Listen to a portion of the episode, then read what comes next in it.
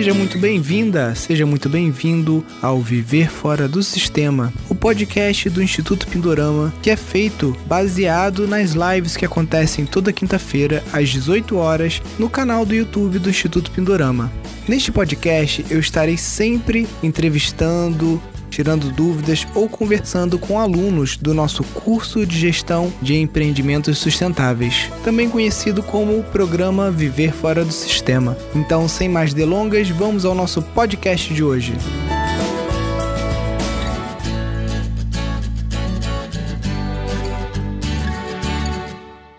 E hoje a gente vai ter aí uma live bem especial com um casal que estão aí se tornando gestores né, de uma estação semente do Instituto Pindorama aqui no estado do Rio, em Mangaratiba.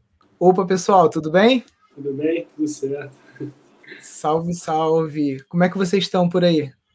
Tudo bem, né, cara? A gente está aqui Estamos no na correria, é, né? Na correria brava. Estamos, estamos entregando os produtos. Entregamos hoje também de manhã, entregamos ontem. A gente veio para o Rio de Janeiro para fazer as entregas de banana passa, rolinho de açaí, melado também. Tá aqui desidratado. É, e já, já vamos voltar para o sítio para continuar produzindo mais e fazendo e tocando.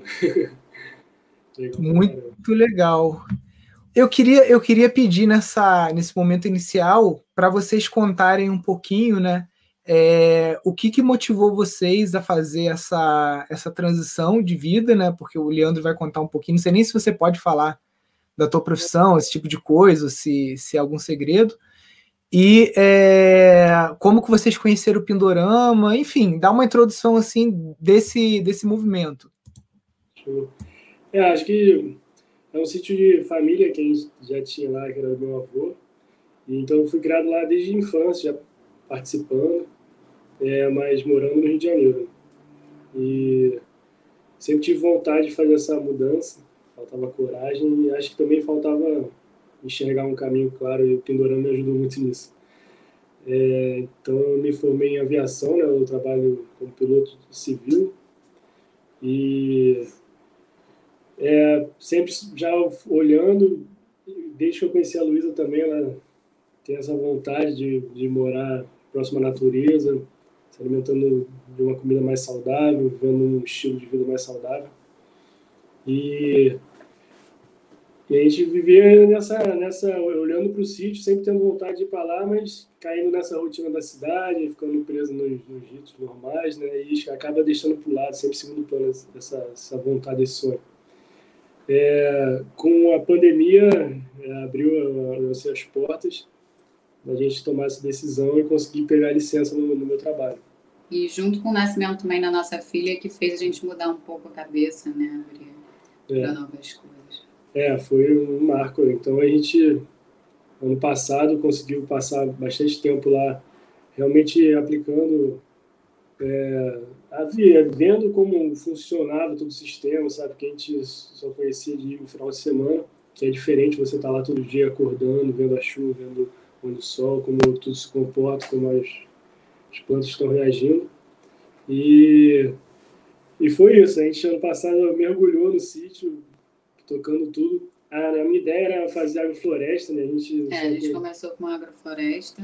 é, conhecia muito só isso, né? Eu tinha feito o curso com o Sérgio que é um cara muito bom também, voltado para a floresta. E foi pesquisando, tentando aplicar ideias. Pô, a Luísa cheia de ideia, olhando o açaí, olhando é, a banana também que a gente podia fazer. Pesquisando, a gente conheceu o Pindorama.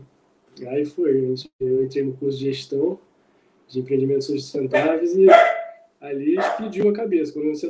Conhecendo a permacultura, parecia que tudo que eu estava descobrindo ao longo desse ano lá, é, observando tudo, tentando replicar a natureza, que é usar a ideia da agrofloresta de sucessão de espécies, cada planta tem o seu papel ali, que até a formiga que está comendo uma planta, ela está executando um papel, está mostrando alguma coisa para você.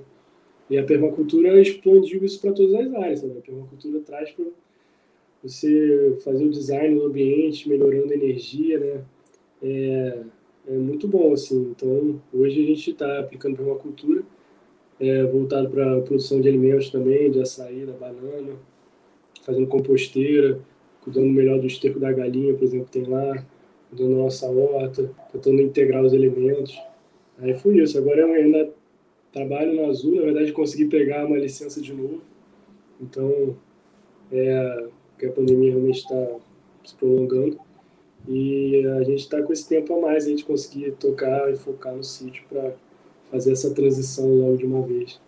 Quem sabe um dia ficar lá direto. Muito legal. Então, de início, vocês dois tinham enxergado assim como um potencial tanto para a subsistência de vocês e também quanto geração de renda de trabalhar com agrofloresta. E o que, que mudou, né? É, é, o, ainda é essa ideia? Depois que vocês fizeram o curso, vocês tiveram outras ideias? Conta para gente um pouquinho. É, eu acho que é, exatamente. A, a, eu, não, eu não tenho formação em gestão de, de sítio, eu, eu, sou de uma área bem técnica, uma área de física, matemática. E realmente a minha ideia era, pô, eu vou fazer uma plantação de agrofloresta, tentar tratar o sítio todo com a ideia da agrofloresta. Lá já tinha um bananal, então vender banana, tem um caquizal, vender caqui, tentar fazer um consórcio na plantação de banana, na plantação de caqui. E fazer, é, passando os primeiros meses lá, eu percebi que é, tinham outros potenciais, né? Eu comecei a enxergar outras coisas e acho que o curso que abriu a, a ideia de, de agregar valor ao produto, de entender a gestão da água, de saber que conectando as coisas a energia melhora, então você acaba gastando menos tempo de produção e, e enxergando que o, o terreno tem para te oferecer, né? Então, cara, tem muita banana lá, então por que não usar essa banana a nosso favor? Né? A Jussara a gente sempre viu a Jussara lá e nunca pensou em pegar o fruto dela. Na verdade, a região toda é assim, sabe? A gente ainda encontra muita gente que fala, ah, é, nossa, caramba, dá para tirar uma saída aí, é, dá para tirar uma saída. E foi um processo lento, assim, né? É. A Luísa ajudou muito no plano. A Jussara é uma coisa que eu não enxergava. Eu olhava para baixo ali naquela horta, eu estava sempre focado na horta fazendo é, o bananal, cortando, fazendo as bananas, pegando tudo voltado para vender caixa, vender banana aqui em natura, que é uma coisa que lá na região é muito valorizado, né? Fica na mão do atravessador, que chega lá e paga um preço baixo na caixa. E a gente tinha que romper essa barreira, e o curso veio para mostrar isso, sabe? Foi muito bom nesse sentido. De... E ainda acho que tem mais coisas, isso é só uma ponta do iceberg. A ideia lá é agregar pessoas. A gente está com o Wanderson, que é um cara que está ajudando muito a gente lá agora. A gente pretende ter mais gente trabalhando para fazer mais coisa. O bambu é um ponto que a gente está focando também, já que a gente tem três bambuzais lá que são próximos da estrada. Dá e, de certa forma, trazer o conhecimento para a região, né? trazer pessoas da região para elas conhecerem e praticarem isso nos seus próprios lugares, né? nas suas próprias casas e sítios. É, uma coisa vai trazendo a outra, impressionante, essa é, é a verdade. Sabe? É a ideia de começar uma horta de floresta lá, para subsistência, para a gente começar esse processo, começar a entender como funciona. Ser quase um, um, um laboratório para a gente, foi trazendo outras ideias, enxergando outras coisas, a visão foi expandindo e hoje a gente está assim, tratando o alimento e fazendo essa polpa de açaí. Muito legal.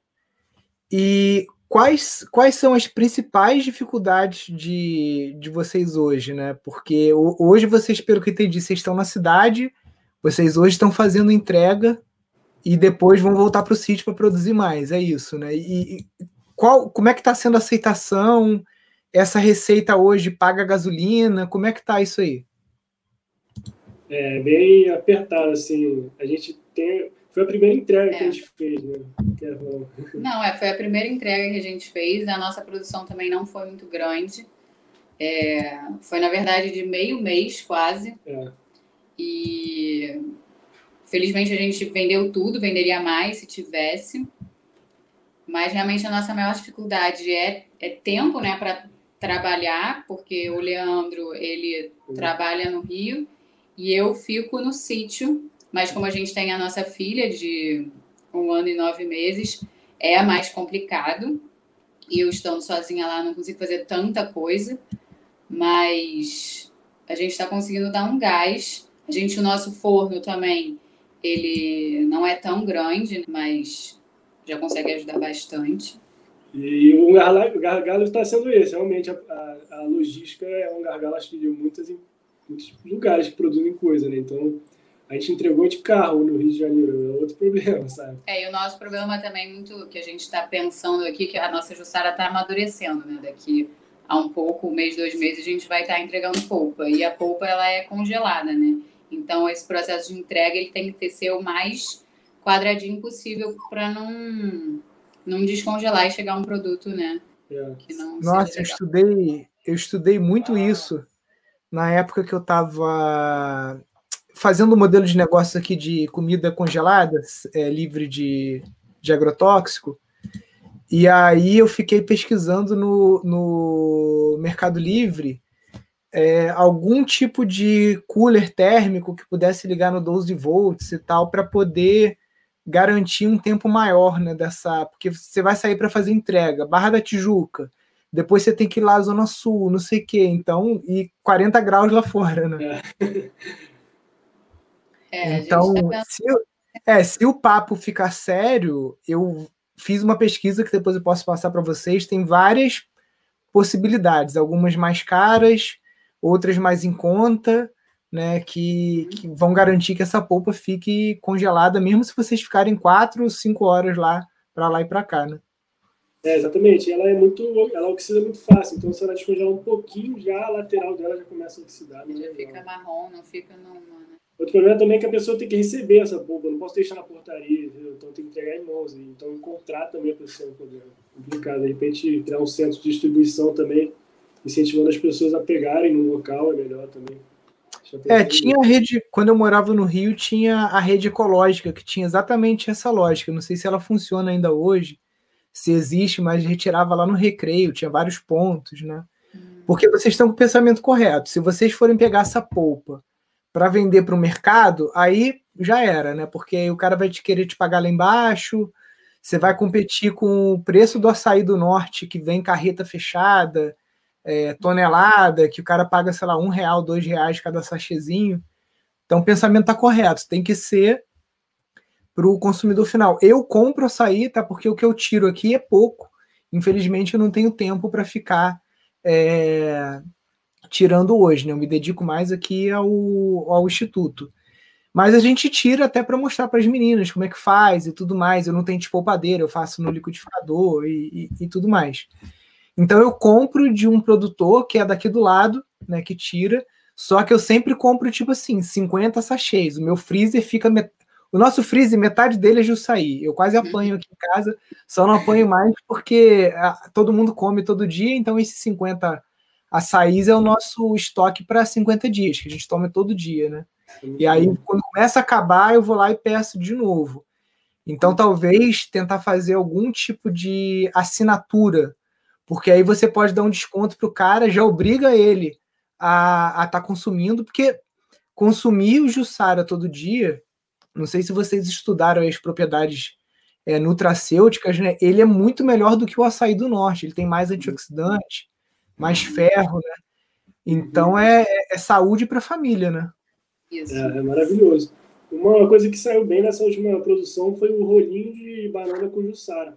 que legal! Bateu ele, aí você joga na bandeja que tem o teflon, alguma coisa, uhum. ele forma aquela camada e enrolou. É um açaí desidratado, né? para pra pensar. Sim. É muito bom, cara.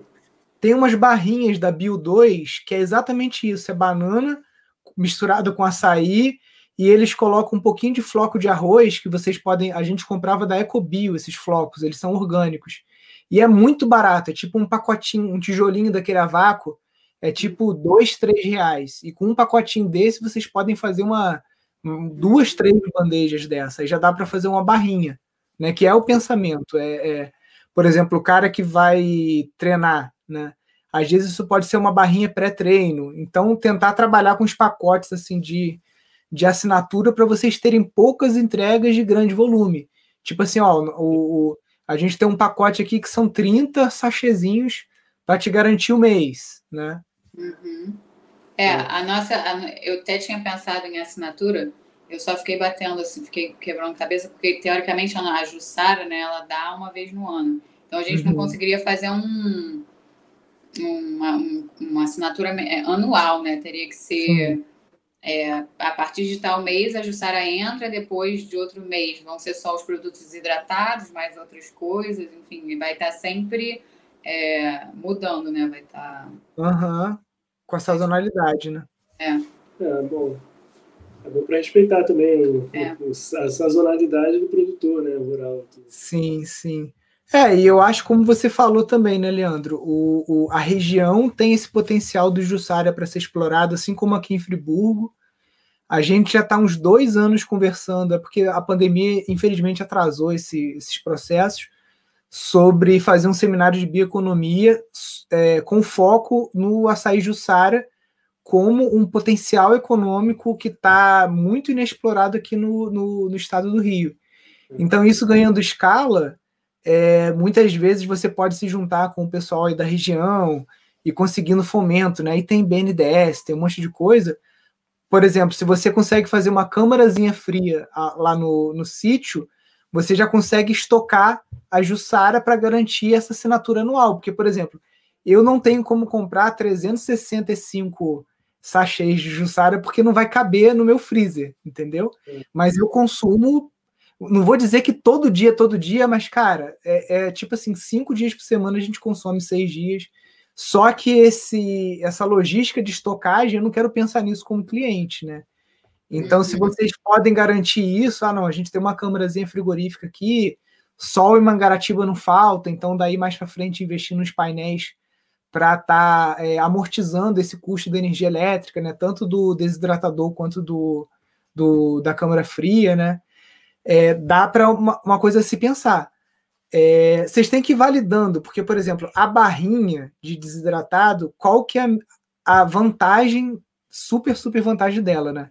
É que ela tem um ano de prateleira e não precisa de nenhum cuidado de armazenamento, né? Tipo assim, só um ambiente protegido de umidade e tal, porque o desidratado não precisa de geladeira, não precisa de nada disso. Né? Exatamente. É, o desidratado tem sido um, uma coisa muito boa lá para gente. O, o, nosso forno ainda é ecoeficiente, a gente consegue botar no sol, então até pensando como que a gente vai fazer essa logística para tirar ele de dentro da, da cozinha, de repente fazer uma telha transparente, porque ele reduz em quase 80% né, o consumo de energia quando exposto ao sol, né? Bem legal. Eu tenho até, para desidratar, que eu já, já brinquei com essa, essa coisa do desidratado também. Eu tenho uma, uma ferramenta que ela tem o formato da banana e tem várias lâminazinhas, então você consegue cortar as rodelas todas com a mesma espessura e garante uma homogeneidade maior da, das rodelinhas também, né? É, tem muita solução para tirar também a capa branca da banana. Ah, tem uma produtora lá, né? Ah, é. Ah. Ela, ela desidratava muito tempo já, ela fez, pegou a câmera de, de pneu, né? limpou e fez vários furos. Ela, ela passava, passava a banana, banana para tirar a capa, entendeu? Dependendo Muito do tamanho maneiro. da Aí ela é bem mais rápido. Né? A gente ainda é. bota de olho e vai limpando, né? Você sai bem também, mas gasta um É tempo. uma opção nossa tirar essa capinha, porque tem gente que não tira também. É. Sim. É, eu acho, cara, tem muitos caminhos. Por exemplo, como você tem a banana em Jussara, eu estou pensando aqui na questão da polpa, de vocês terem poucas entregas em grande, maior volume para melhorar essa logística. Outra coisa que vocês podem fazer é mapear lanchonetes e aça açaiterias do Rio e você já entregar a polpa batida naquelas caixas de tipo caixa de sorvete de papel, né? Porque aí você entrega logo, tipo assim, sei lá, você vai num lugar para entregar 25 quilos de polpa já batida e tudo mais processada. É um açaí livre de agrotóxico. Tipo assim, vários, vocês podem colocar a marca do Matutu, colocar um, um, um displayzinho, né? Fornecer para o lojista para ele colocar no balcão, para a pessoa saber o que, que é aquele açaí que eles estão consumindo, né? Que é um açaí do Rio de Janeiro, produzido ali perto, local. Então pode ser uma, uma, uma coisa também, né? Tipo, não sei se financeiramente seria tão rentável quanto a assinatura ou essa entrega mais é, do varejo, né? Mas é, é, pode ser uma possibilidade também, né, para diminuir um pouquinho essa logística, pelo menos inicial. É, tem uma garantia, né, procurar. Né, tem Sim. gente já querendo restaurante que tem interesse, é bem legal. É, é porque o, o Rio, cara, é, é, outra, é outra história, né? Tipo assim, é um centro consumidor que se você botar uma tigela de açaí a 25 reais, o pessoal vai pagar 25 reais. Ali no Leblon, aonde for, sabendo que é de comércio justo, que é livre de agrotóxico, tananã, tananã, né, é, é, é, é, diferente, só que é lógico, aí tem também a logística que acaba encarecendo, então tem que fazer esse, essas duas experiências e ver o que, que funciona melhor, né? A, a, assinatura em Mangaratiba seria perfeito, porque você pode, no isoporzinho, entregar né, e tudo mais. Já para o Rio já fica complicado, ou você vai ter que comprar um freezer 12 volts, que aí você vai gastar uns 3, 4 mil reais, ou uma boa caixa térmica, ficar usando gelo seco, né? Então, são coisas que tem que avaliar. O gelo seco é caro também. É, pois é. Mas é, a gente está caminhando ainda. Realmente vai ser uma a segunda safra que a gente vai produzir, mas a primeira que a gente realmente já está com uma produção maior, né? Com alguns clientes já. Vai ser uma boa experiência. Os nossos estão madurando agora, né? Na verdade, aqui no, no Magaratiba. E o abacaxi vai bem aí também. Vai, vai. bastante. É. Ele está é. nascendo espontaneamente já. É. A gente lugares. anda e tem um abacaxi. É que legal. O caqui que vocês têm é qual? É o micado, o rama forte? É o rama forte. É. Rama forte. Esse é um bom, é uma coisa legal também. O caqui é um, um diferencial legal. É, a gente começou a desidratar o caqui esse ano, né? É. Não, ele, ele fica igual um damasco, né? Muito gostoso. É, é muito gostoso difícil trabalhar também de, de achar o ponto de madurar, né? Às vezes ele passa, é. ele passa rápido, né? Tirar cica. É. é. A gente já perdeu uma fornada que estava com cica. pois é, uma experiência que eu fiz aqui, eu achei, não sei se foi coincidência ou não, mas eu não fiz o processo com álcool e ele perdeu a cica na desidratação. É, a gente, é, tem... a gente também. A gente, a gente começou desidratando bem maduro e aí ele ficava bem mole e a gente tentou pegar os mais vermelhinhos, que ainda uhum. tinham cica em natura, só que quando a gente desidratou, a gente viu que perdeu a cica. A gente falou, nossa, que demais. Aí a gente começou a colocar caquinha no desidratador. só que acabou que a gente pegou alguns que não estavam tão vermelhos, que mesmo desidratando, aí não saía a cica. É, tipo, mas ele perde sim a cica, ele perde bastante da cica desidratando. É bem legal. Muito massa. Vocês pensam em fazer homeschooling? Como é que é a escola em Mangaratiba? Vocês têm ajuda de, dos pais de vocês, ou sogro, sogra, para estar tá cuidando da pequena quando vocês estão lá? Como é que funciona? É, eu, a gente tem ajuda da minha mãe. Minha mãe aposentou agora, inclusive, então ela me ajuda bastante quando eu fico sozinha lá e o Leandro está aqui no Rio. É assim que eu consigo trabalhar, né? E a mãe e o pai do Leandro também são super presentes. Agora na pandemia, realmente, eles não conseguem ajudar tanto a gente. É mais a minha mãe. É que a gente não tem encontrado, né? Como eu fico trabalhando em Europa. Viajando. É, aí a gente tá mantendo distância. Mas na Sim. época que eu tava de licença, tava todo mundo ajudando. E a gente pensa assim, colocar ela na escola municipal de, de ali de baixo, né, da, da Serra, é, quando tiver que colocar, né, a partir dos quatro anos e, e complementando em casa também. E... e a ideia, acho que é fazer essa parceria. A gente quer criar, quando passar essa loucura, a gente já está realmente com esse projeto, né? Até com o Pindorama, para fazer uma estação para receber, além de pessoas para cursos né, voltados para agrofloresta, qualquer permacultura, também ter essa ecopedagógica, né? Sim. E eu acho que aí sim vai começar a evoluir com as escolas, o contato de escolas para melhorar toda a rede, né? É porque a nossa região de Mangaratiba não é tão é. já desenvolvida assim como aí, né?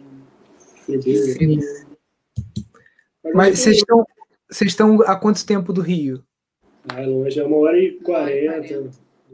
É, é menos que aqui. Ah, tem escola do Rio que vem aqui e, e são duas horas e vinte, três horas até aqui era para fazer visita. É. é. E tem, assim, é um potencial muito grande lá. Tem... E a gente que pretende explorar. Realmente, por causa da pandemia, a gente não está focando nisso ainda. Pra... Não tem como receber, é muito difícil receber pessoas lá, né? Sim, tá sim. Então, o foco está sendo esse, até de criar um, uma associação, para ter todo um, um lado social também, A gente Mas... também tem essa. A gente tem a ideia também, tinha a ideia, como a gente tem muita banana, né? De fazer. A gente tira a fibra da bananeira, né? Ah, é verdade. E inicialmente a gente usa nas nossas embalagens, né? Para é, amarrar, em vez de usar barbante, enfim, a gente usa a fibra da bananeira. Mas a gente queria também. A gente pensa em fazer bolsa, né? fazer começar a usar ela como. É muito boa, ela é muito forte, ela é resistente, tem vários tipos, tem a fina, tem a grossa, tem a de renda, é muito legal. É, tem uma tem uma, um pessoal aqui, se não me engano, é a Oficina da Floresta, que eles fazem puff, fazem caminho de mesa, faz jogo americano, um monte de coisa também com essa com essa fibra da bananeira. É, esse é um lado muito bom. E uma coisa também que a gente está focando lá, é uma dúvida até nossa da agroindústria, que a gente vai precisar crescer a agroindústria, a cozinha que a gente produz lá, a gente quer uhum. na verdade vai fazer outra para ser maior. A que a gente usa, acho que não dá para aumentar muito. E a gente queria usar técnicas de bioconstrução, mas precisaria colocar azulejo. Qual técnica a gente poderia usar que dá para colocar azulejo? Aqui, vai, aqui você vai ter menos dificuldade é a taipa de pilão, no meu entender. Ela deixa mais lisa a parede. É, ou o, o Adobe também eu acho que vai, de boa. Se você conseguir trabalhar com ele bem niveladinho e tudo, não tem problema não. Mas a taipa, ela que vai, tipo assim, vai ficar perfeito. É, entendi. E, é, e depois de colocar o azulejo, não teria mais problema com água, né? Porque a taipa do pilão com água. É. Não, exatamente. Dá para fazer tranquilo. Às vezes até pode, como vocês estão aqui no Rio, né, dá para dá para ver às vezes até com o Fernando Minto, né, porque ele tem os equipamentos para fazer isso isso rápido, né, aqueles compactadores e tal, então vem monta forma, faz e, e vai embora, né? Pelo é menos a ideia é essa. Barro do próprio local mesmo. Barro do próprio local. Se não tiver o volume necessário, às vezes você vai ter que comprar um caminhão de terra, mas aí é 5 metros cúbicos de, de, de, de, barro, aqui a gente está pagando 300 reais. É.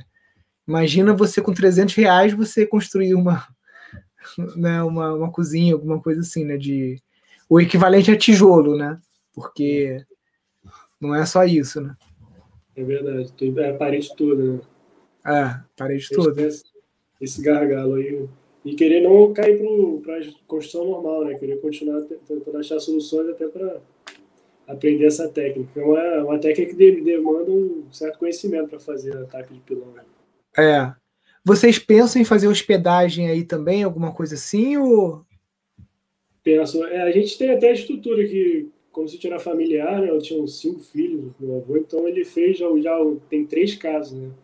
Uhum. três quartos, né? Cada um, mais ou menos. Então já tem uma estrutura até legal para receber pessoas.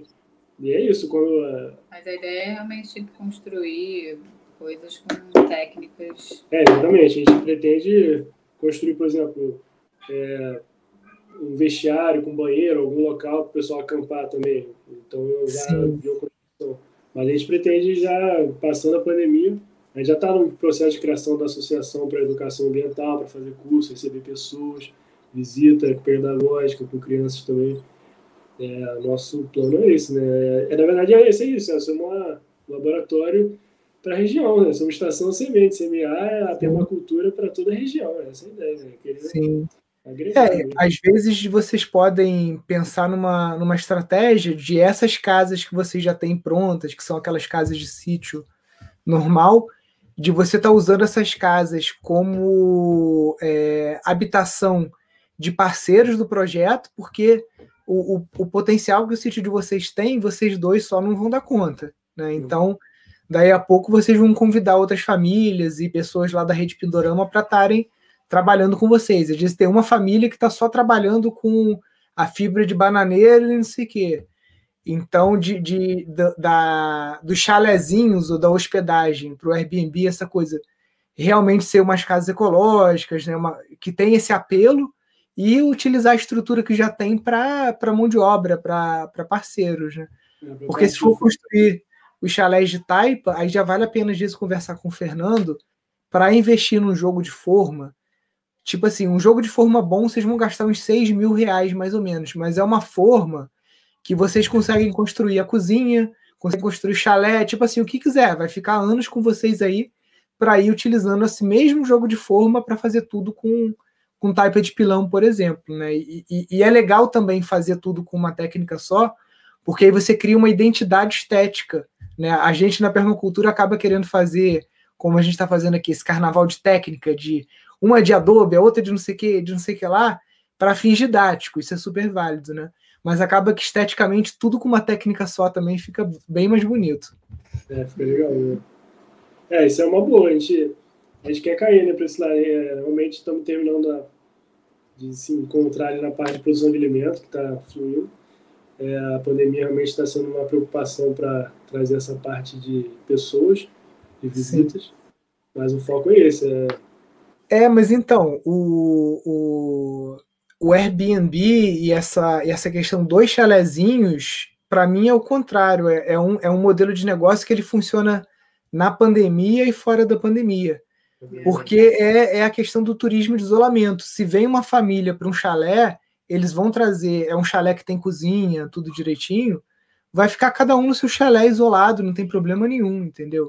Nas, fa nas fases mais é, brandas da pandemia, eu viajei com minha família nesse esquema de ir para uma casa alugada, cozinha, a gente levou comida toda, ficou lá quieto, só para mudar um pouco de, de ambiente, né?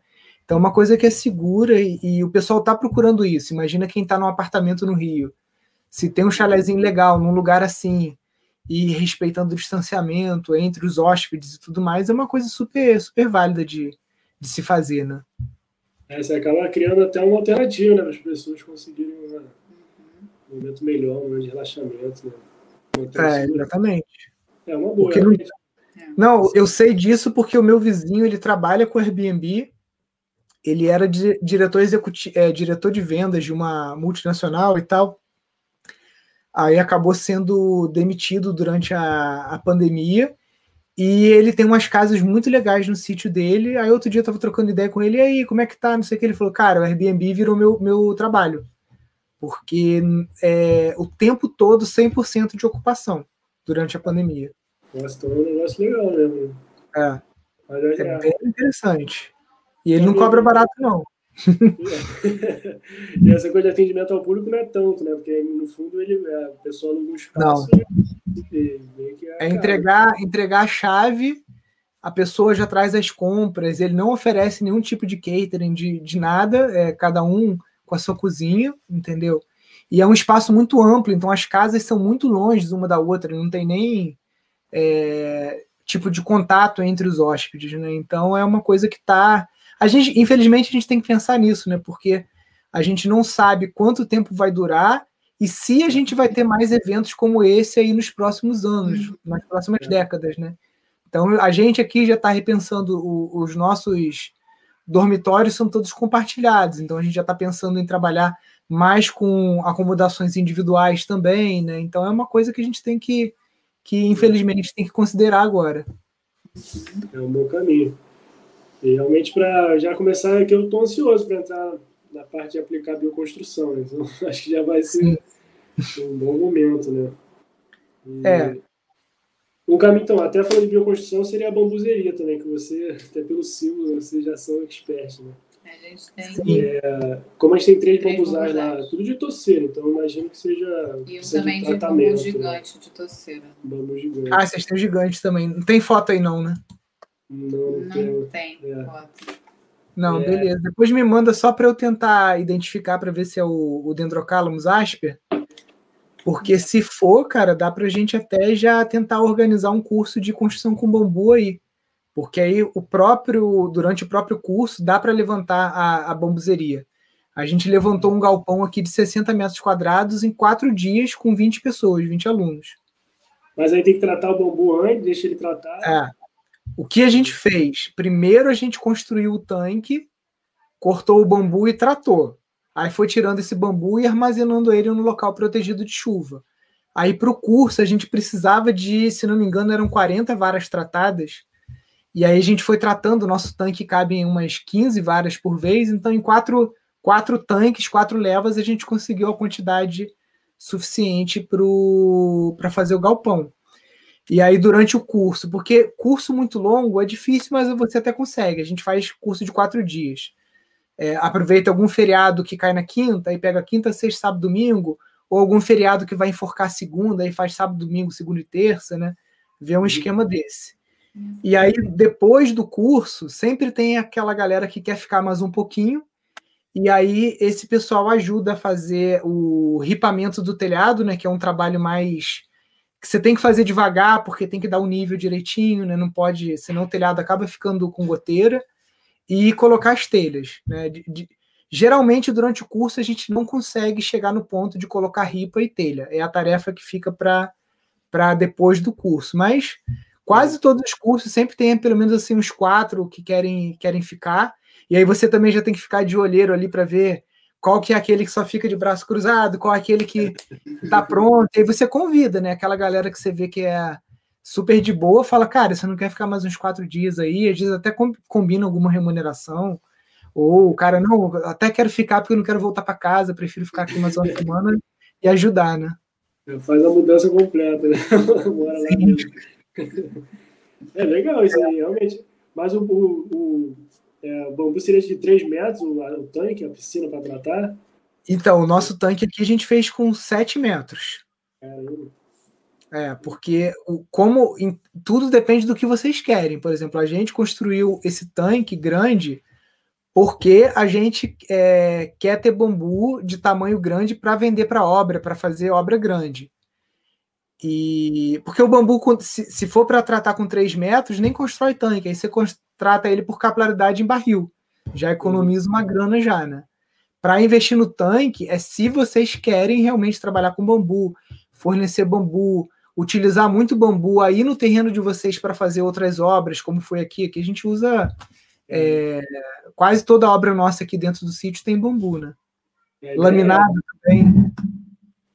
A piscina é de cimento, de concreto, faz o quê? É, essa, essa, tanto a, a, a, estação semente lá de Tara, no Rio Grande do Sul, o seu Vilmar fez de ferro-cimento, né? Aquela técnica do, da tela de galinheiro com a malha, aquela malha pop. Aqui a gente fez enterrado, então a gente cavou, né, com uma reta escavadeira que já estava fazendo serviços aqui. Aí utilizou bloco de concreto e é, cimentou o chão e passou um, um, um Vedacity, um produto desses de permeabilização mesmo, né? Dá para fazer com lona também. Ah, Nilson, não quero. Eu só quero tratar uns, umas 50 varas para fazer uma obra e acabou. Aí não vale a pena investir no tanque de alvenaria. É melhor fazer um tanque de plástico, né? Você cava o buraco, bota um plástico ali, faz a solução, trata a tua leva de bambu, depois você tapa o buraco de novo e vambora, né? Show de bola. E essa solução, depois que termina de usar, dá para usar em outros lugares? Então, essa solução, ela acaba praticamente. Porque você imagina que você está botando uma esponja dentro do tanque que vai sugar aquilo tudo para dentro do bambu, né? Então, na terceira leva, você vai ver que se você botou, tipo assim, 50 centímetros de lâmina d'água, no final não está nem cobrindo o bambu direito, tá só assim uma lâmina d'água pequena. Aí o que a gente faz é a gente vai colocando lâmina de bambu, porque o bambu laminado também a gente usa. E aí, cara, o que sobra você tira de balde, é muito pouco. E é, e é nutriente vegetal, né? É boro, sulfato de cobre. Você pode diluir e colocar na sua agrofloresta, não tem problema nenhum. Que beleza. É, esse é um caminho, acho que é bom, assim, para utilizar mais um recurso de lá que não tem impacto, né? É um negócio bom, né? É, não, o bambu, cara, o bambu ele atrai, entendeu? Então é uma coisa assim que para o marketing do espaço e é, tem uma mágica ali no bambu. O Rafael que trabalha com a gente fala que é o elemental do bambu, para quem acredita.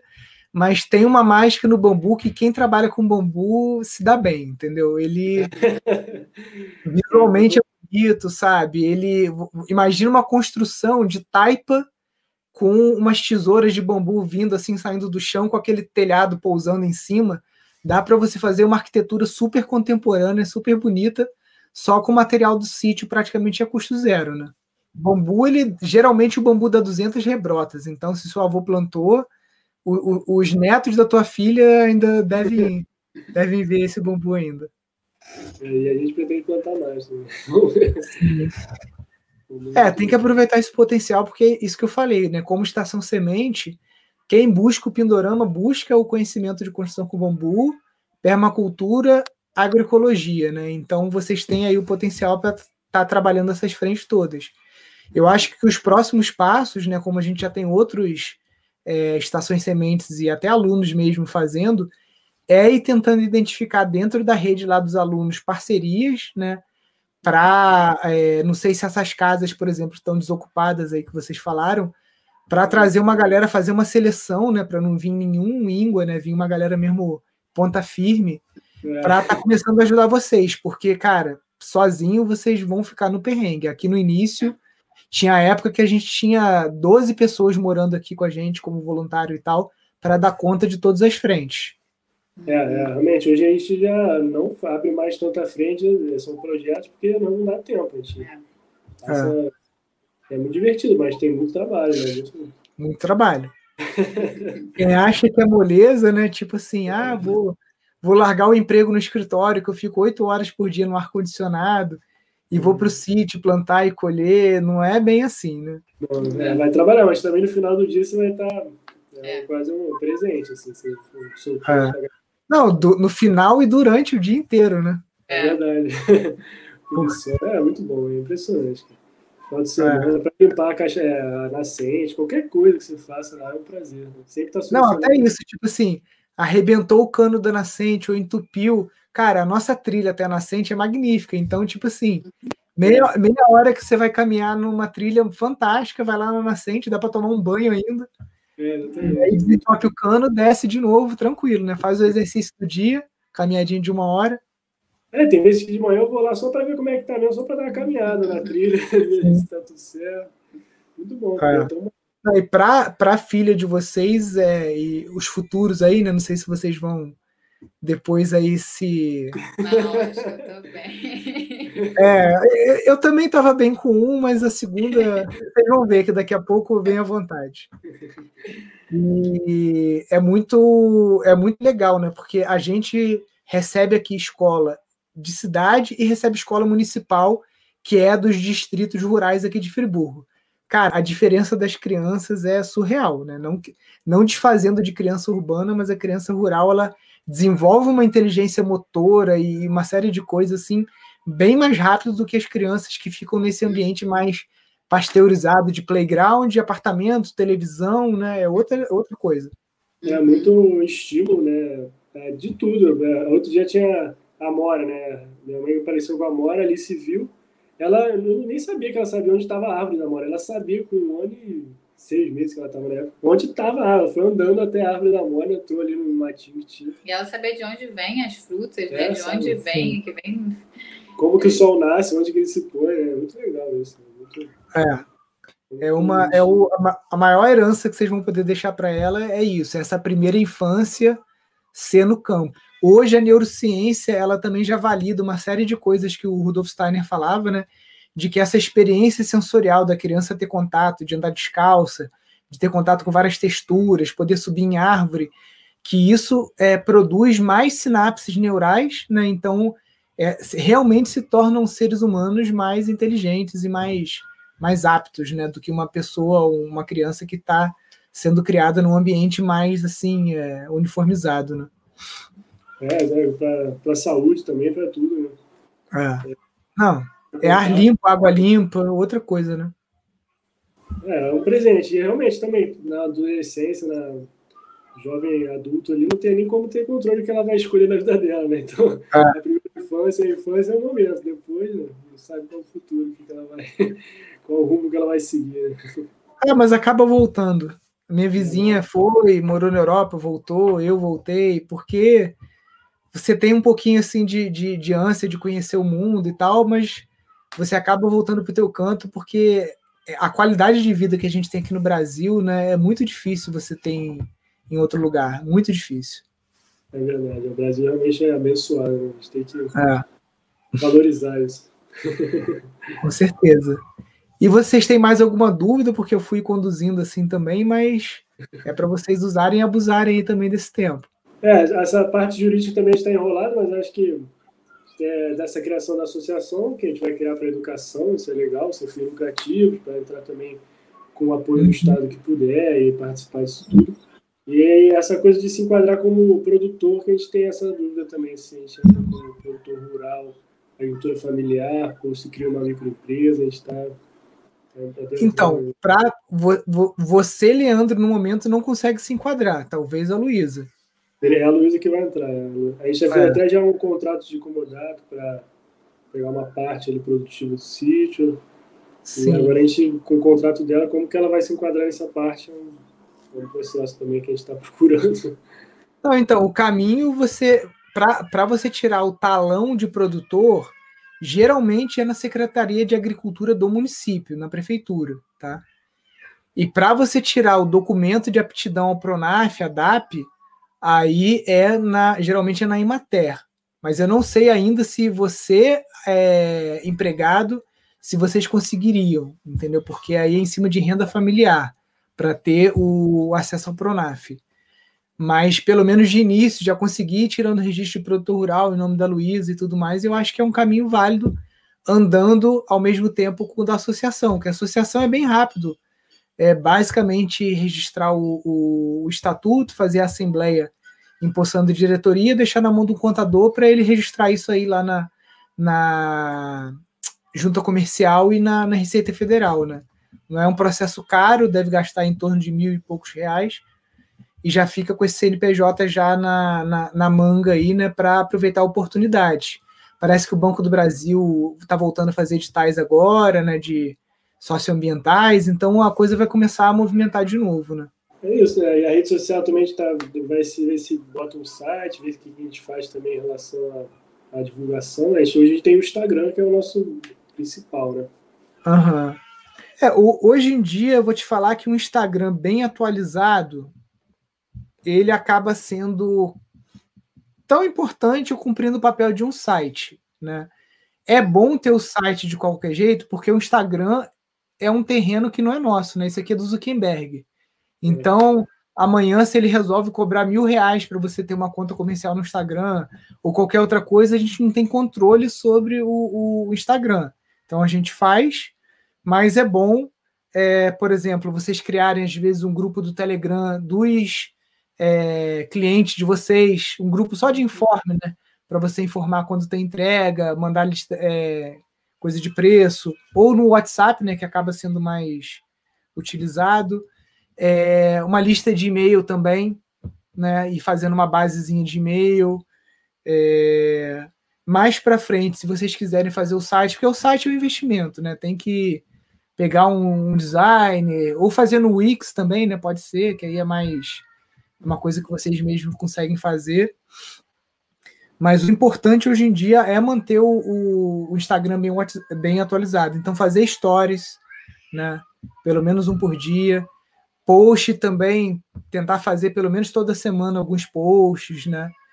Arroba do Matutu. Eu já vi que vocês botaram aqui o, o link, né? Com a API do WhatsApp, então, para o cara clicar e já mandar mensagem para vocês. Isso é uma coisa interessante também. Os produtos a gente botou um destaque ali para ver também. Exatamente, já está aqui o destaque dos produtos, a banana desidratada com preço, caqui, 14 reais sabonete de caqui com manteiga de cacau. Nossa, até eu fiquei com vontade. 22 reais. Pô, sabonete de banana com manteiga de bacuri. Isso deve ser super hidratante. Muito legal. Melado, rolinho de açaí com banana. E vocês entregam pelo correio também, não? A gente entregou, a gente hoje, entregou né? pela primeira vez hoje pelo correio. É. Não era a nossa ideia, mas acho que vai ser um caminho a seguir também. A banana passa, a parte hidratada não tem problema. É. O sabonete também. É, o sabo... a gente compra sabonete pelo correio. A minha hum. cunhada faz, a gente pega alguns com ela e a gente compra também os outros pelo correio, vem tranquilo. Acho que vale a pena. Esse melado quem faz é o seu Lúcio lá, é o senhorzinho lá da Serra de 78 anos. Tem um canavial que ele ele planta várias coisas, né? Além disso, é um canavial. Ele, ele tem uma roda d'água que ele moe a cana, que ele mesmo construiu. E ele, ele sobe o bagaço da cana que ele trata para criar composto para plantação. Ele sobe uma roldana, uma tirolesa também. O cara é muito engenhoso, muito maneiro. Assim. A gente até botou um post ali sobre ele. A roça tá cheia de professores pardais, né? Impressionante. e ele tá lá todo dia no canavial dele, 78 anos, sente uma dor no corpo, fala que tá bem pra caramba. Não, muito legal. E galera, quem está assistindo a live aí e quiser entrar em contato com a Luísa e o Leandro, tanto através aqui da rede Pindorama, só clicar nesse botãozinho laranjinha que está aqui de enviar mensagem, como lá no Instagram. Não sei quando aí vocês vão começar a chamar voluntários e começar a organizar, porque é outra coisa que dá trabalho também, você fazer o cronograma, você ter uma galera aí no sítio e não ter um cronograma do que, que tem para fazer, materiais e tudo mais, também é perda de tempo, né? Então tem que ir alinhando as coisas. É, a gente vai abrir mais. É, a rede já tem trago bastante contato com pessoas para conversar, trocar informação também, está sendo bem legal. A rede tem ajudado muita gente a conhecer pessoas com ideias diferentes, com. E parcerias também, tem surgido. A gente tem recebido já. É, a gente recebeu visitas, sim, algumas mensagens nada... de voluntários, é. mas realmente a gente ainda não conseguiu ah, receber. Né? É. É, eu acho que quando começar, se vocês optarem mesmo pela taipa de pilão, aí vai precisar de braço, né? Então, eu acho que quando começar mesmo a, a construção e, e, e, tudo mais, aí é, é, legal. Dentro lá também do curso de casas ecológicas, tem muito arquiteto, galera querendo também é, tirar a coisa do campo do, do curso e colocar na prática, né? E às vezes faltam essas oportunidades também para a galera poder é, praticar, sentir ali. Uma coisa é você ver um vídeo, outra coisa é você ali tá pilando a taipa, conseguir ouvir que ela muda de barulho, né? Ela vai ficando mais oca e vai ficando mais metálica, né? Então é, é, é uma experiência também que vocês, como Estação Semente, vão poder estar proporcionando aí para alunos e é uma é uma boa troca, né? O Pindorama, nossa sala de aula foi toda construída com alunos, a bambuzeria foi meio com alunos e meio com parceiros, né? O dormitório aqui também foi todo feito com voluntários e alunos, então é uma é uma coisa assim que, que vale muito a pena, né? Para quem está precisando dessa oportunidade de aprender e para a gente que tá lá com um projeto de permacultura, principalmente a gente no início aqui, cara, duro, duro, duro, não tinha reserva financeira nenhuma, era vendendo o almoço para comprar a janta, né? Então toda ajuda é sempre muito bem-vinda, né? Ah, estamos ansiosos também para conseguir receber gente, fazer o projeto acontecer. É, é um espaço tão rico de floresta e natureza que tem que ser compartilhado ali. Né? É. É, a gente aqui, cara, a gente, é, com o projeto das casas ecológicas, a gente recebeu a Sabrina, né? Ela veio do Paraná para cá como arquiteta para tocar.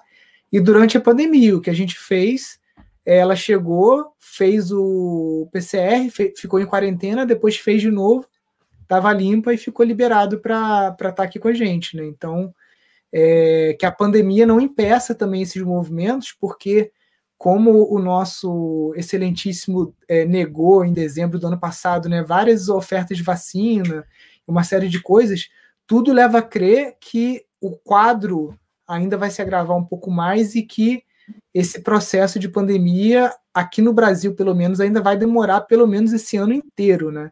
Então, se a gente for também é, deixar de fazer as coisas por isso, não estou falando para ninguém ser responsável, sair na rua, fazer aglomeração, nada disso, mas a gente que está nos sítios querendo receber voluntário, ainda mais vocês que têm três casas, dá para pegar, botar a galera, quem for chegar né, numa casa dessas, isolado, faz o exame, dez dias depois faz o exame de novo, tá bom, vocês estão em isolamento, né? Não, não tem problema. É, não, até na rede a gente está aberto lá para pessoas interessadas em gestão de empreendimentos e ajudar a gente nesse projeto queira ficar um, tempo maior, é, a gente aceita assim, conversar e ver o que a gente pode fazer. Sim. você pode fazer é o seguinte: lá no Instagram, você conhece o Tap Link. O Tap Link é parecido com o Linktree, é uma ferramenta de tipo uma árvore de links, entendeu? Uhum. E ele vai te gerar um link. Esse aqui é o meu link. Uhum. Então você lá, você pode criar um menuzinho desses aqui para botar no Instagram. Então você pode ter como primeiro botão esse botãozinho do WhatsApp, que eles até têm umas integrações aqui já com o WhatsApp. Uhum. E como segundo botão, você pode colocar um formulário do Google para candidatos a voluntariado, né? Uhum. Porque tem lá o negócio da rede e tudo mais, mas se você quiser fazer uma captação, tipo assim, perguntar é, aonde que a pessoa mora, não sei o quê, fazer uma pré-seleção, né?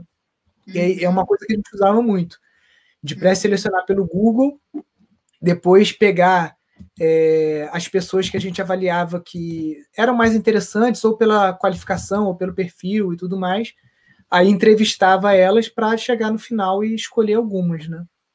Pô, legal isso aí.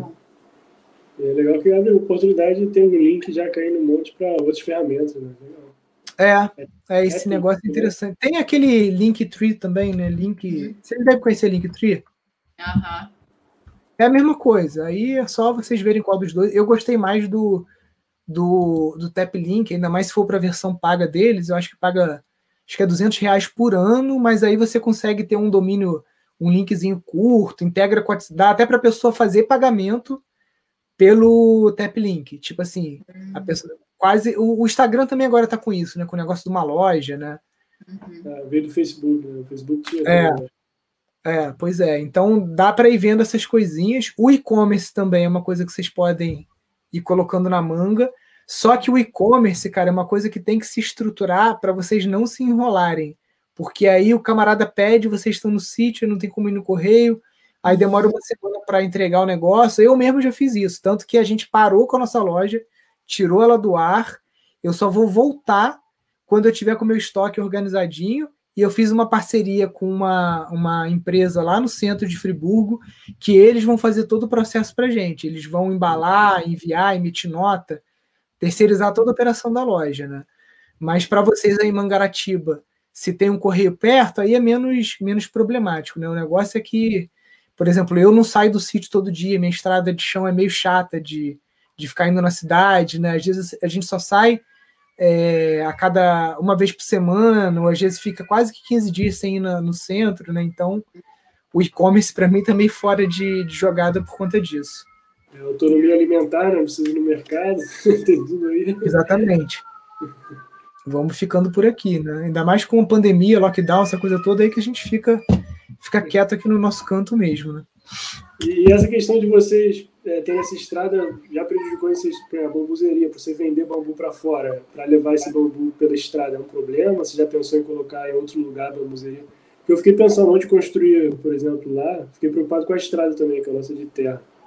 É um problema sim, tá? Aqui, tanto que a nossa marcenaria começou aqui no Pindorama e agora, já tem uns 4, 5 anos, a gente alugou uma serraria de um vizinho aqui que é na rodovia principal, né? E que é estrada de chão ainda, mas é na pista principal, tem energia trifásica. Então as máquinas pesadas que a gente tem estão em outro sítio na, na, na rua principal, né? Aqui no sítio, o tanque de tratamento ainda está aqui dentro. Lá a gente até tem outro tanque, mas é um tanque menor só para tratar laminado. Ele está com 3 metros, se não me engano. Que no, na fábrica de laminados a gente trabalha com múltiplo de um metro e meio. Então o tanque está com 3. E já tive sim dificuldade aqui. Então o ideal é que essa bambuzeria ela seja colocada num, num espaço assim, exatamente como você falou. Você vai colher vai colher bambu em outro sítio, em outro lugar. Tem que ser um lugar que consiga chegar um caminhão, é, bater esse, esse bambu todo para a tua estante, né? Então tem que pensar nisso sim. É, tava, ela acaba gastando de energia, tempo e dinheiro uma coisa que talvez daqui a um tempo já tem que mudar. Né? É, é. E, e, por isso que aquele que no curso a gente trabalha com dois pontos principais, né, que vocês estão vendo lá também na, na, na mentoria lá para as estações sementes, que é croqui permacultural e plano de negócios. Porque o que, que você vai construir no sítio é um reflexo do plano de negócios. E quando você vai construir, também é um reflexo do plano de negócios. Se para vocês o chalés do Airbnb é um modelo de negócio que vocês vão aplicar só daqui a dois anos, você não vai mexer com isso agora. Se para você é mais importante na linha do tempo fazer a bambuzeria agora, porque essa bambuzeria vai tratar o bambu que você lá na frente vai construir o chalé, então no cronograma ela vem aqui para frente. Então, cara, é, é, é, planejamento, né? Porque que é uma coisa que aqui no sítio eu não fiz direito. Eu tomei muita cabeçada aqui, gastei muito dinheiro, tive muito prejuízo por não fazer isso. Sabe aquela história de santo de casa não faz milagre? Eu sou gerente de projetos, trabalhava em multinacional com isso, E aqui no Pindorama, o meu cronograma era quase que um bloco de notas, assim. Eu não fazia, parava para fazer um, como vocês estão fazendo lá, um trelo, fazer uma coisa decente, né? Você queria estar no campo lá fazendo. Exatamente, não tinha tempo, não tinha tempo. Mas só que é isso. Aí vira um círculo vicioso, né? Porque você não, tempo, não tem tempo de planejar, fica apagando incêndio porque você não planejou. Né? Cara, eu, sinceramente, eu passei aqui pelo menos um, um ano e meio assim num estresse pior do que o estresse que eu tinha no trabalho da multinacional, porque era só apagando incêndio por conta de falta de dinheiro e falta de planejamento, entendeu? Por isso que chegou uma hora que eu falei assim, não basta, eu tenho que resolver isso, eu tenho que encarar o, o, o Pindorama como um negócio, né? E aí eu comecei a planejar e fazer cronograma e fazer o Canva e organizar as coisas, aí que a gente começou a crescer, porque até então, cara, era um pesadelo. Eu lembro assim de, de, de ficar quase que em estafa, sabe? Estafa mesmo. De estar tá, é, indo dormir, tipo assim, quase que meia-noite, porque o trabalho de computador também não para, né? Para no outro dia estar tá acordando quatro, cinco horas para meditar, fazer yoga e seis horas já tá ali na, na lida, né? Então dormindo muito pouco, foi uma fase muito difícil aqui no início, né? É, é realmente porque no sítio, ao mesmo tempo que o trabalho prático te traz ideias e acaba achando também soluções para certos problemas, também geram muitos problemas. Então você precisa também ter o tempo da burocracia e o tempo da parte prática. Uma coisa alimenta a outra, mas você não pode é. se entregar uma só, deixar a outra largada. E nem também ficar só fazendo coisa burocrática e não fazer a parte prática, que senão você vai ficar na ideia, não vai ficar nunca no... Exatamente. É, é assim caminhar na, na, na, no fio da navalha, né? Porque você tem que é, cuidar do, do marketing do sítio, do planejamento, do atendimento a clientes. Aí você tem que dispor para a Jussara, tem que congelar. Então, por isso que as parcerias elas são importantes, porque não tem como você pagar funcionário para fazer tudo que você precisa no, no início. E muitas vezes os parceiros eles não precisam nem estar no sítio, por exemplo. Se você não dá conta de gerenciar um Instagram, alguma coisa assim, pode ser uma pessoa que está. Hoje o, Pindor, o, o Instagram do Pindorama é cuidado por uma pessoa que está lá em Belo Horizonte, entendeu? Então você pode ter parceria, pode ter amigos de vocês ou parentes que falam assim: não, ó, essas 50 fotos que a Luísa me mandou, você manda para um amigo e fala, pelo amor de Deus, posta para mim todo dia no, no, no, Instagram, pensa num textinho, me ajuda, faz stories. E é menos uma coisa na cabeça. Lógico que você, quando você está no sítio, você pegar o celular e fazer o stories ali, fazer aquela coisa do, do dia a dia é super legal. Mas se você não, quando você não tá nessa e não tá dando conta, cara, terceiriza para alguém, delega para alguém, às vezes aquilo para a pessoa. Sei lá, às vezes você tem uma, uma prima de vocês que é adolescente, que já passa o dia inteiro no celular, infelizmente, isso para ela é, é, mais uma coisinha que ela vai fazer ali, né? É, exatamente. Essa parceria é muito importante, que a gente está buscando na região, realmente. Mas é, conseguir encontrar e aí deixar tudo redondo. O Instagram é um desafio para a gente é, conseguir trabalhar com isso. A Luísa ainda é, mais, é bem travado. É, não, como, como estação semente, né, vocês vão estar sempre sendo alavancados pelo, pela gente, né? A gente fica é. postando e tudo mais. Mas o que eu vejo é o seguinte: para encurtar esse caminho de vocês, para ter uma subsistência financeira mesmo, né, sustentabilidade financeira, eu acho que primeiro a gente focar nos cursos, porque é o que vai trazer grande injeção de dinheiro rápido, né? Então, por exemplo, planejar um curso de construção com bambu. Se a gente conseguir fazer a taipa de pilão também, tenho certeza que é um curso que vai lotar, né? É, agrofloresta também, né? Porque a gente aqui no Pindorama a gente não vai fazer curso, até porque a gente não quer competir entre aspas com as estações sementes. A gente hoje mudou está mais focado em ser um produtor é, de conteúdo de permacultura audiovisual. A gente não, não sabe ainda quando vai voltar a dar curso aqui, se vai dar. A gente quer até ir adiando isso para dar força mais para vocês mesmos, né? Então, organizar um calendário de cursos, né? E, e ver o que, que é possível fazer durante a pandemia, né? Porque, infelizmente, a gente ainda vai ficar nesse, nesse cenário aí por um tempo. É, além disso, ver o que, que, tem de valor agregado maior, né? Então, a barrinha, né? Tentar fazer é, canais de distribuição disso, o Jussara, para começar, tipo, sabe aquela regra do Pareto 80-20? Você conhece uhum. isso? É que 20% dos seus esforços geram 80% das suas receitas. Então você tem que encontrar o que, que é o 20% de vocês para concentrar energia nisso, porque é isso que vai garantir, tipo assim, primeiro o, o, uma remuneração da Luísa, que está se dedicando 100% a isso, você ainda tem o seu trabalho, e criando esse colchão, essa garantia, para mais para frente você ter a segurança, aí, se, se assim for, de estar tá, é, pedindo demissão, ou companhia aérea nessa crise de pandemia, muitas vezes começa com plano de demissão compulsória, e aí dá alguns é, benefícios para quem quer entrar nesse plano. Então, se for a hora, né, aproveitar. O meu primo participou disso, que ele era da falecida Varig, né? Então aproveitou, sacou o FGTS, né? Vida que segue, né? Não tem jeito. Então, entender o que, que é o 20% de vocês, o que, que eu acho, como estação semente, a parte de cursos e de hospedagem, né? É, e o agroindústria. Eu acho que focar energia nisso, focar energia em canal de venda, se vocês não vão dar conta de vender, às vezes tentar conseguir fazer parceria com pessoas na cidade, em que você chega e vai lá, deixa o pacotão com a pessoa, a pessoa tem, por exemplo, quando eu estava pensando nas nos congelados no Rio, a base ia ser a casa da minha sogra lá na Tijuca. Então a gente ia comprar um freezer, colocar na casa dela, é, colocar os congelados lá e ela ia fazer receber as pessoas no, no portão e entregar as encomendas. Então, às vezes, se tiver algum parente de vocês, alguém que mora no Rio, pode ser essa base de retirada do Jussara, né? Dos produtos. Para você, tipo assim, não perder tempo no Rio. Você vai, entrega, volta para o sítio, porque é lá que a coisa vai estar tá acontecendo, né? É, é o ideal. Esse é isso que a gente pensa hoje, conseguir achar um centro né, de distribuição e alguém consiga fazer isso. Acho que tem, né? No Rio de Janeiro, que não falta a gente querendo trabalhar também, querendo participar. Sim. Fazer... Dá para fazer muita parceria dentro do grupo mesmo de alunos, se você chegar lá no Telegram lá e perguntar quem mora no Rio e quem está aberto, né? Acho que a gente tem que fortalecer mais é, esse, esses laços entre os colegas de curso, entre os alunos, para a gente ir e fortalecendo essa rede. Daqui a pouco a gente tem uma moeda alternativa aí da rede Pindorama, né? Tem até uma amiga que já batizou de Pindograna, né? Então tentando fortalecer, porque é isso, né? O, o, é o caminho da economia circular, da, da...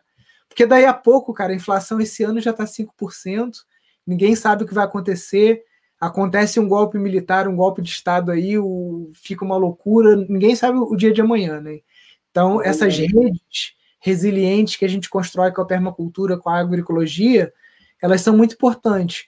Se, se voltar lá atrás, né, na Argentina, quando ela tentou dolarizar o peso, teve aquela crise econômica toda, no final a galera estava se encontrando em ginásio de escola, trocando serviço, criando cupomzinho lá para trocar, porque o dinheiro não, você não tinha como basear as trocas no dinheiro, né? Isso é uma coisa que aqui na América Latina tudo é possível, né?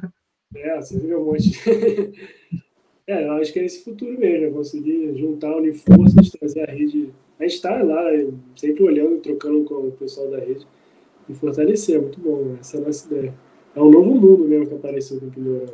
É, show de bola, pessoal. Eu acho que, cara, muito potencial, tô apostando muito aí no, no, no projeto de vocês e eu acho que vocês também, né? Senão é. vocês não teriam feito esse comprometimento de se tornar uma estação semente, porque é uma responsabilidade representar o Pindorama no estado do Rio, no estado que o Pindorama é. está, né? Mas eu, eu confio muito em vocês e acho que está em muito boas mãos aí essa representação. Bom, obrigado, Nilson. É isso aí, estão trabalhando com esse foco, é muito bom, está sendo maravilhoso. E queria isso, eu olhar você trabalhando o dia todo, fazendo live, a gente foi, cara, cara incansável. A gente quer ser incansável também, tá lá na luta todo dia. É, não, é isso aí. Gente, então, pô, muito obrigado aí pela presença de vocês. Obrigado, Nilson. Obrigado pela oportunidade também. Tchau, tchau. Valeu, Valeu. queridos. Um abração. Obrigado. Valeu, pessoal. Até mais. Tchau, tchau.